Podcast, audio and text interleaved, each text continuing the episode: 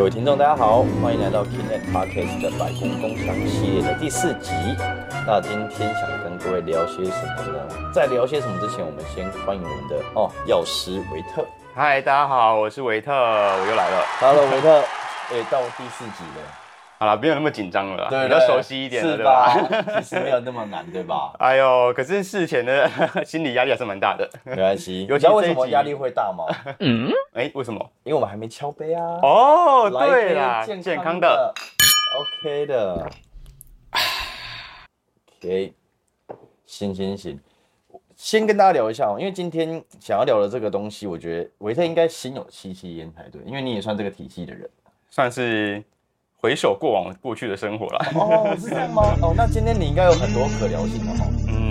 应该有蛮多内容可以跟大家分享的。没错，就是像我们平常身体不舒服，我们最常去的地方其实不外乎就是诊所或者医院嘛。就是有一种你把自己身体健康直接交给他们对方就对了的那种感觉。但其实我们其实会忽忽略到医护人员其实也是人，他们也会面临到一些职业伤害以及疾病，或者是我们一般人更不会接触到的危险。所以在我们身边就是专业的医护人员维特，我们来聊一下你自己在过去过往工作中，或者是你有听到相关同事发生的一些工伤问题。哦，对啊，哎，你看我们像前面录了三集嘛，哎、嗯对，三集。那三集我们是有提到说，如果哎有遇到什么职业伤害的话，那我们可以寻求医疗人员的协助嘛。对对，那其实医疗人员自己本身也是在一个职场的环境，那他可能也会遭受到一些职业伤害的这些困扰啦。对，那像我自己本身是药师嘛，那所以其实我们在药师的职业过程中，还是有一些民众可能比较不知道的一些职业伤害存在。没错。比如说哎对啊，像你是药师，所以你不外乎就是负在诊所的工作，或者在医院的工作，几乎就是在包药给病人嘛。哦，对，就是其实大家对于药师第一个最直观的印象，可能就是调剂药品，然后发药，对然后对对卫教药品嘛，对。嗯。但其实这只是药师职业工作的冰山一角，但是也是相对比较容易被民众看到的啊，因为你可能要直接面对到药师做领药的动作。嗯，对，但其实药师的职业场所，呃，稍微简介一下啊，就是它其实有分成很多的区块，像是你刚刚说的，在诊所或者是医院，你领药的时候遇到的药师，它其实属于就是门诊方面这个领域的药师，嗯。那他可能做的工作不外乎就是调剂药品嘛，然后再来就是可能要做药品的复合，然后就是检查药品有没有调调配错误，哦，复合，OK，嗯，然后或者是处方的复合，处方的复合这一方面就是要去审核医生开立的处方是不是其实是有疑义的，或者是病人是不是其实适合吃这些药物。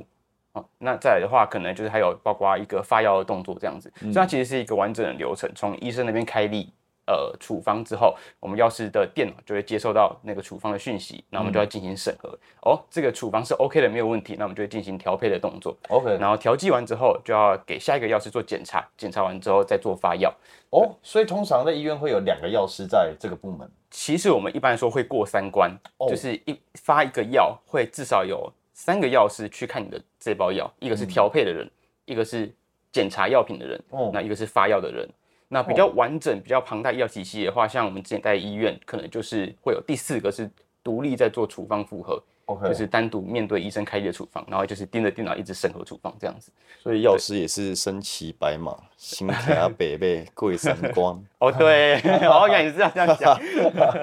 OK，那其实这个是门诊方面的药师啊。那另外一个区块的话，还有住院体系的药师。那这个民众可能就不会那么直接看到他们药局在做什么事情这样子。哦，那呃，你要想哦，就是住院的民众，他们其实都需要用药嘛，对啊。那用药的话，那其实药是怎么到达药呃护理站或者是民众那边的呢？嗯，你有你有概念吗？没有概念，完全没 OK，那我诶、挑了之前几张照片啊，可能民众看不呃，我们的听众看不到照片了。不过我跟 Max 分享一下，是就是后看到后照片，这一台一台的啊、其实就是一个一个药车。OK，那一个药车里面可能有二三十床病人的格子，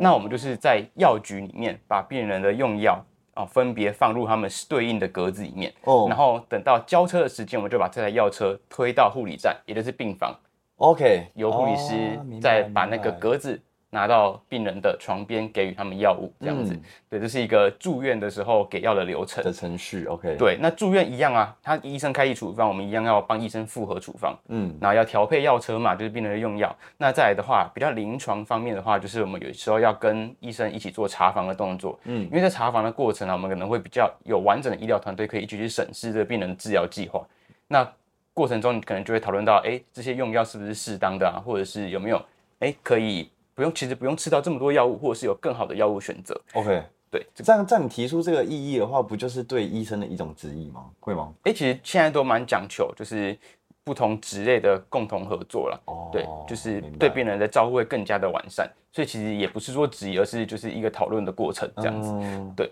然后再来的话，刚提到是住院方面的药师，那再来的话，其实还有一些更就是大更隐秘、更神秘的药师的工作，譬如说是化疗药局的药师跟负责调配呃那种全静脉营养输注液的药师，但是还是有很多呃一线的化疗药，它其实是要用打点滴的方式来来给予病人。那因为这个药物啊，它可能会需要特殊的调剂过程。呃，原厂给我们的药的时候，可能没办法直接打在病人身上，它可能浓度太浓，或者是病人他同时要打两三种化疗药，我们要把它加在一起。对，那这个过程呢、不适合在呃病人的床边直接做操作，因为这个化疗药，你想要化疗的病人，他是不是体力跟抵抗力都比较差？嗯，那在打这个化疗药的过程，他其实是需要尽量保持无菌的状态，所以在调配的时候，你如果是在病房的空间做调配，就很容易受到细菌污染。所以我们会在一个叫做无菌室的地方做调配，所以其实民众就不会看到这个药师调配的过程啊，因为我们就是躲起来，在一个无菌的空间，其实就像是那种科技业那种晶圆的那种制造的无菌室那样子，我们都要穿着整身的全身的那种防护衣，然后戴着那个头发的那个护保护的护具啊，然后发那个那叫什么？呃，浴帽嘛，类似浴帽那种，对对对，然后还有手套，甚至要戴双层的手套这样子。嗯，对，那在调配这些化疗药的过程啊，其实药师就面临很高的风险，因为这些化疗药通常都是具有细胞毒性，因为它必须要杀死癌细胞嘛，所以打在我们正常人身上可能会影响到我们正常细胞的生长。那另外来说的话，就是对于妇女来说，可能会有致畸胎的问题，就是她之后生下的小朋友可能会有基因上面出现某些特殊的缺陷，所以其实在，呃轮这个化疗调配的的药师，它其实是有一个时间限制，你进去这个化疗这个单位，可能每六六个月，你可能就要出来休息一下，要换别人进去，就你不能什么一整年都待在里面，会怕这些基因啊或者是细胞上面做受到伤害了。对，所以这些就是一些药师可能会待的呃职务类别，职呃就是那个药师的职业的方向，就是有一个门诊、住院跟化疗啊，然后还有一些静脉调配之类的。对，所当然以现在呃化疗静脉调配这个几乎在大医院都会标配一个这样的部门呃，基本上大医院应该都会有。对，那再回过头来，我们来谈一下，就是药师会面临到哪些职业伤害嘛？可以就是刚刚有提到说，可能在调配化疗药的过程中，可能就是会受到这些药品的细胞毒性影响，嗯，影响到自己的身体健康。那再来的话，就是在门诊调配的药师啊，其实如果你仔细看，以后去领药的时候，仔细看他们的双手，可能都会缠着一些什么胶布啊、OK 泵之类的，这是因为呃我们在门诊面对这种大量的病患啊，我们调配速度其实是要非常快速的，所以在很调配速度很快速的过程啊，你在拿药的时候，你没有办法很仔细哦、呃留意呃那些药品的一些铝箔片啊或者边边角角，所以其实很容易被那些铝箔片刮伤。哦对，然后再就是说在放药的时候，我们不是都放在药袋里面嘛？嗯，那那个药袋啊，你长期摸起来，因为那是纸，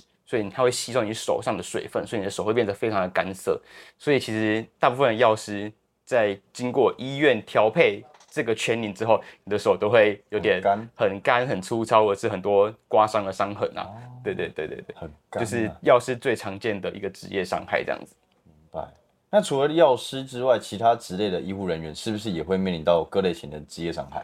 哦，对，当然就是，哎，我们应该很常在新闻上看到，就是说，哇哇哇，某一些医院哪哪一间医院的急诊室又发生急诊室暴力啊，这种新闻，对不对？对对啊，嗯就是因为这些特殊的职场环境，因为急诊室毕竟它是很危急的情况嘛，对然后民众可能来看急诊的时候，身体已经处在很不舒服的状况，然后家属家属又很危，就是很紧张，就是情绪上没有办法对。情绪上就很容易有比较大的起伏，那可能就会对医护人员造成一些就是言语或行为上的暴力的一些骚扰啦。没错，对，所以其实呃，急诊室的暴力这些的确很常在就是发生在医疗医疗环境里面的问题。嗯，对。那刚刚提到说，不同职业的医护人员其实面对的医呃职业伤害也都会有所不同啦。那像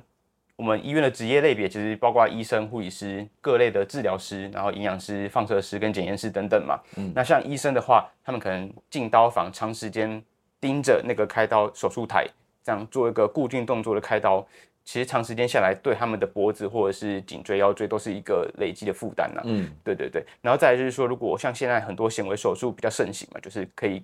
让手术的伤口变得比较小，对然后对病患复原。个机器手去操刀的、那个哦，对，啊，那其实你就是要看一个 monitor，看一个荧幕嘛，嗯长期盯着那些荧幕看，或者是使用显微镜，那其实那个光线都是很强的光线，就是对眼睛造成的伤害也都是蛮就是一个负担呐。没错，对对对对对，所以其实就算是医生，他们也是会面临到很多相关的职业伤害。嗯然后再的话，谈到治疗师的话，那就更直观了，就是因为治疗师他可能像物理治疗，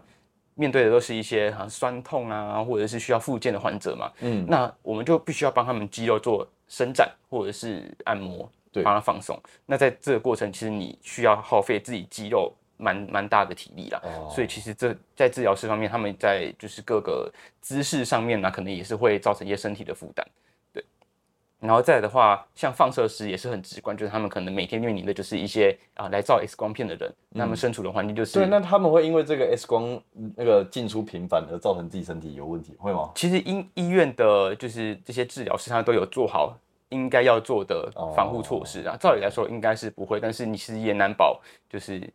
万一说就是身体是否就是真的会有可能造成影响，这是风险，对啊，这就是还是一个职业上的风险。嗯，对，没错。那再来的话，就是我们呃最直接面对病人、面对所有伤患，或者是面对所有病患的护理师嘛，他们其实暴露的风险，我觉得在医疗上算是真的是首当其首冲了。对，因为像你在治疗病人的时候，病人可能他本身本身就已经处在一个感染的状态，那还是要有人来照顾他，那是谁？就是护理师嘛，直接面对他们。嗯那再来就是说，像护理师在给予病人药物的时候，其实很多药物都是针剂，嗯，尤其在医疗医疗院所的环境，住院的病人，他们要给予针剂的话，那些 针剂的玻璃瓶其实都有可能造成他们就是手部的刮伤。其实这个在电影里面不少见啊，就是很长电影都会有这个环节，就可能打针不小心划到哦对啊之类的，嗯，然后这个划到你可能不小心接触到病人的血液，嗯嗯嗯，或者是说你在帮病人打针的过程，哎，你打完针了，那那个针针头丢弃的时候没有丢到正确的位置，不小心误触到，那这个上面可能其实已经有染有病人病人的呃体液或者是血液嘛。嗯。那有些疾病其实是是透过这些体液或血液做传染的啦，譬如说像一些我们都知道艾滋病嘛，对。或者是 B 型肝炎、C 型肝炎、C 型肝炎这些疾病，嗯，那都有可能透过血液传染。所以一旦你不小心就是被病人这些使用过后的针头扎到手之后，其实对自己的健康都会造成，就是有一都是一个风险啊。讲到传染疾病，其实我觉得大家最有印象的肯定就是 COVID-19 嘛，或者是更早之前就是 SARS 这些呼吸道的传染疾病。其实平时人人传人就知道这种传染力已经很恐怖了，但诶、医护人员是更直觉的，他就在病人旁边，他甚至还要跟他，我可以说是朝夕相处嘛，毕竟他要照顾他一段时间嘛。嗯，那这样的传染性疾病会有哪些风险，或是医护人员他一般会怎么去预防？嗯，那像刚刚提到这些啊，其实是比较属于飞沫可以传染的疾病嘛，就是透过一些我我可以跟你近距离接触，我就可能被你的就是一些飞沫来传染。嗯，对那这些疾病目前大家最熟悉就是 COVID-19 嘛。那像刚疫情爆发的疫情刚爆发的时候，那个时候其实戒备是算最森严、最严格的时候。对啊所以在那当下，在医院的护理人员还有医疗人员，其实我们都是穿全副武装了，嗯就是包括你可能要佩戴 N95 的口罩，然后穿各式的防护衣，我们都称称作兔宝宝装了，因为就是全身白色的嘛。哦，你们叫兔宝宝装，这是你们自己业界的一个对，就是一个术语。对，嗯那就是穿着这些全身蛮的，穿着这些全身的服装，你才有办法，就是说就是做一个物理性的隔绝，就嗯尽、我至少可以尽量不要去接触到你，可能就是直接接触到这些病毒这样子。嗯对，但是呃，穿着这些服装，它可能你要想，就是它呃一穿上去之后，我可能就是要半天我才能脱下来。那这半天的期间，我可能哎也要尽量避免喝水啊，因为喝水我就会把口罩拿掉了嘛，嗯或者是我我在这这个我觉得想要尿尿，对上厕所的过程，哎，我如果喝太多水，我我又要很常跑厕所，那我要一直穿脱自己衣服，其实对我来说也是一个困扰嘛。没错，对，所以其实医疗人员啊，他们在穿这些全身的隔离的服装的时候啊，就是很容易面临一些就是水分摄取不足，哦，可能会导致啊、呃如果环境又很热，像以前疫情包刚爆发，不是有一些路边裁剪的作业嘛？那像这些作业员的话，他们就可能会遭遭到一些中暑、中暑的问题啦，热伤害的问题。超辛苦的。，对，可能这个衣服白呃防护衣脱下来，全身都是汗这样子。哎、那就会啊，全身都汗，那就是会湿疹，对不对？对啊，就是可能会湿疹啊，而且像嗯你可能水分摄取不足，那女生的话可能就比较发容易发生泌尿道感染的问题嘛，对啊，这些其实都是潜藏的一个职业伤害啦。对，然后像 N95 口罩啊，你长期戴着，你应该都会有感觉，就是刚以以前疫情可能大家疫情前大家没有习惯戴口罩，但后来大家都戴口罩之后，你就觉得哦，口罩戴久了很就是呼吸变得比较困难，然后呃可能会觉得比较精神上就是头晕啊，或者是觉得呃可能脸部、耳朵那边很疼痛，对，这些其实都是这些医疗人员每天在面对的问不题啊啦。要说医疗人员那个 N95 很痛苦，连我我自己民众平常在戴那个一般口罩都觉得很难呼吸。嗯嗯，我觉得他们一定更辛苦，而且他们还要顶着就是，比如说病人的情绪，或是他自己，大家都着急来着急去的。我觉得在那个工作环境之下是非常高压的。对啊，就是其实是呃医院环境算是一个特殊的环境啊，因为呃面对这些病患的病情变化，都是一个比较危急、比较需要紧急处理的状况嘛，所以其实大家都是要绷紧神经在做，就是从事这些工作的。没错，哎、对，那说到刚刚那个兔宝宝装，嗯对，兔宝宝装嘛，但我印象中那药师也是穿着这个兔宝宝装在帮这些调调配所有的成药嘛，所有的药也是这样吗？一般药品是不会啦，对但是像我刚刚前面提到的化疗药物的话，就的确是需要穿这些隔离衣的。哦，穿着兔宝宝装去做这些调配，对，虽然现在比较先进的医院可能会有一些机械手臂，用手机械手臂帮我们抽那些化疗药，但是大部分的医疗院所目前还是都是人工在做这些化疗药的抽取了。哦，好酷哦！所以有机械手臂在拿那个针筒把这个药给抽出来。，对啊，其实现在科技的进步其实是有这些产品的推出，不过目前大部分还是依靠人力，而且在抽药的过程啊，其实那个药品，因为药品的本身它里面为了要呃保持它的无菌性嘛，嗯所以它可能里面是处于一个负压的状态，就是呃里面是比较比较它是抽真空的状态了。嗯对，那我们在抽药的时候，那个其实需要的手的力气是要很大的。那你抽那个药抽一整天，其实很多药师都会反映说，他的手手部这边其实是会感到蛮疼痛的。哦，有点抽筋那种感觉。对，因为你就是要靠你的手指去出力，去去抽那些药嘛。那你抽了一整天的化疗药下来，其实累积下来的身体负担也是不少。没错，嗯。那其实，在医疗院所这样工作，医护人员其实还有一个需要面对的无形压力，就是你除了高专注不能出差错的压力之外，还有面对要如何告知病人和家属病况的那种压力，这个很难很难受哎。哦，对啊，还是你们也是基于一个非常专业的态度去讲这些阐述这些事实。当然就是我们在医学教育的时候，我们都说要视病如亲嘛，就是把病人看作自己的亲人嘛。所以你在治疗他们，或者是面对到他们病情改变的时候，你当然当然对自己来说都是一种压力。但看到他们病情好转，你会觉得比较开心，然后会有成就感。但是相反过来，就是我们不可能每一个。呃，病例每一个病人都都是往好的方向走嘛，对啊，因为毕竟人老了，就自然而然会迈向就是年，就是对，就是该走的路。对对对对对，所以呃，在有一些状况下，可能就是我们真的是无能为力的时候，那还是要告诉家属实情嘛。嗯，那其实这对呃医生来说，一开始可能都是都是一个心理上的负担啊，就还是需要练习的。对对对，那当然我们要是比较少直接做，就是这件告知，病情的事情。反而跟家属是有中间隔了一个医生嘛，对不对？对啊，我们其实反而比较常面对到的是，哦，这个病人要出院了，他好转了，那我们来床边来喂教他怎么使用这些出院药物。其实我们面对到病人通常都是哎好的，疾病已经慢慢受到控制，嗯控制，然后往好的方向走。所以其实药师的职业来说，我们其实比较少直接面对病家属来解释病情，这主要可能还是医生或护理师他们会比较需要去。那你们的部门会比较偏稍微正能量一些，呃，相较之下，毕竟大家工作还是蛮忙的啦，哦 所以在上班的时候，你说呃要很开心吗正？能量到哪里去？没有没有那么负面啦，对对对对对，拜 但还是要看每个得职场环境。医生或者是护理师，他一定得就是这样接触病人，然后去告知他可能 maybe 要截肢吗，或者这种很难很难开口哎，超级难启齿的。，对啊，所以这个都是在医疗教育的过程，他们都会受到这上面的训练。不过对于自己来说，还是要有所调试啊你们。有这门课吗？就是呃，有，其实医院呃医呃在念书的过程是有这方面的课程的。嗯对，不过就是因为医生他们呃不止医生啊，就是医院的各个职业类别，它其实因为我们医院都是二十四小时运作嘛，所以还是要有轮班的情形。那轮班的话，就有可能会影响到大家的精神状况，或有些尤其是像那些住院医生，他们可能呃早上已经上班过了，然后晚上又要值班，值完班之后隔天早上又要再上班，所以其实呃有时候这些精神状况加上跟家属或者是面对疾病恶化这些情形。双重的压力下，对他们的身心灵状况都还是有可能受到影响了。这样我听起来，医疗体系到底医院是不是很缺人手？因为我不是第一次听说过，就是医生跟护士是大家都在忙着，像你刚刚讲的，早上轮完，晚上又要，然后可能隔天又怎么样的？为什么会有这样医疗人员短缺的问题啊？呃，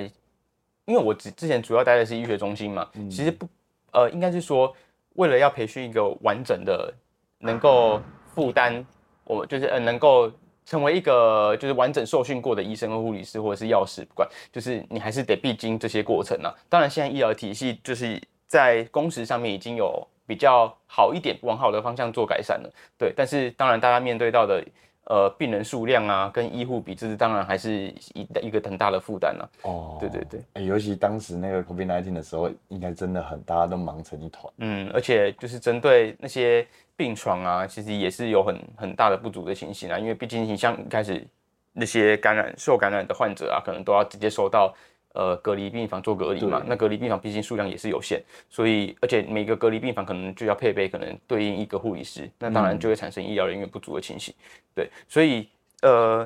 就是民众还是要就是了解一个一件事情，就是我们的呃医疗体系就是还是有呃层级的分别嘛，就是从最高等级的医学中心到其实比较。呃，亲近我们民众社区环境的地区医院或者是诊所，所以我们就是小病，我们就到诊所或者是地区医院去就诊，然后大病的话再找到比较大医院，对大医院去看医生这样。所以说哈，医护人员也是人，所以我们民众其实可以做哪些防护去保护医护人员的安全或健康吗？呃，第一个就是要有耐心啦。当然，我们就是在医院体系，可能大家情绪起伏都比较大一点，但是我们呃还是会按照就是危急的程度、优先顺序来做。处置嘛，所以其实针对一些就是比较轻微的疾病的话，民众还是要保持耐心，对，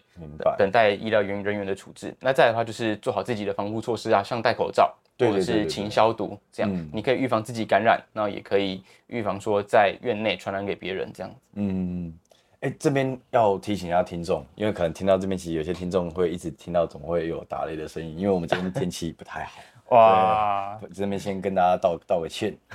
是是因为是谈到太沉重的话题，没错。其实我觉得今天话题还蛮沉重的，说实在话，我没有想过会有这么多的这么多的需要注意的美角。哦，其实就是各个职业都有自己的苦衷嘛，是对啊。但是其实我们也是很乐在其中啦，就是帮助大家解帮助各个病患解决他们的问题。其实相对来说，对我们来说也是有成就感的。哇，这句话讲的真的很好哎，真的，哇。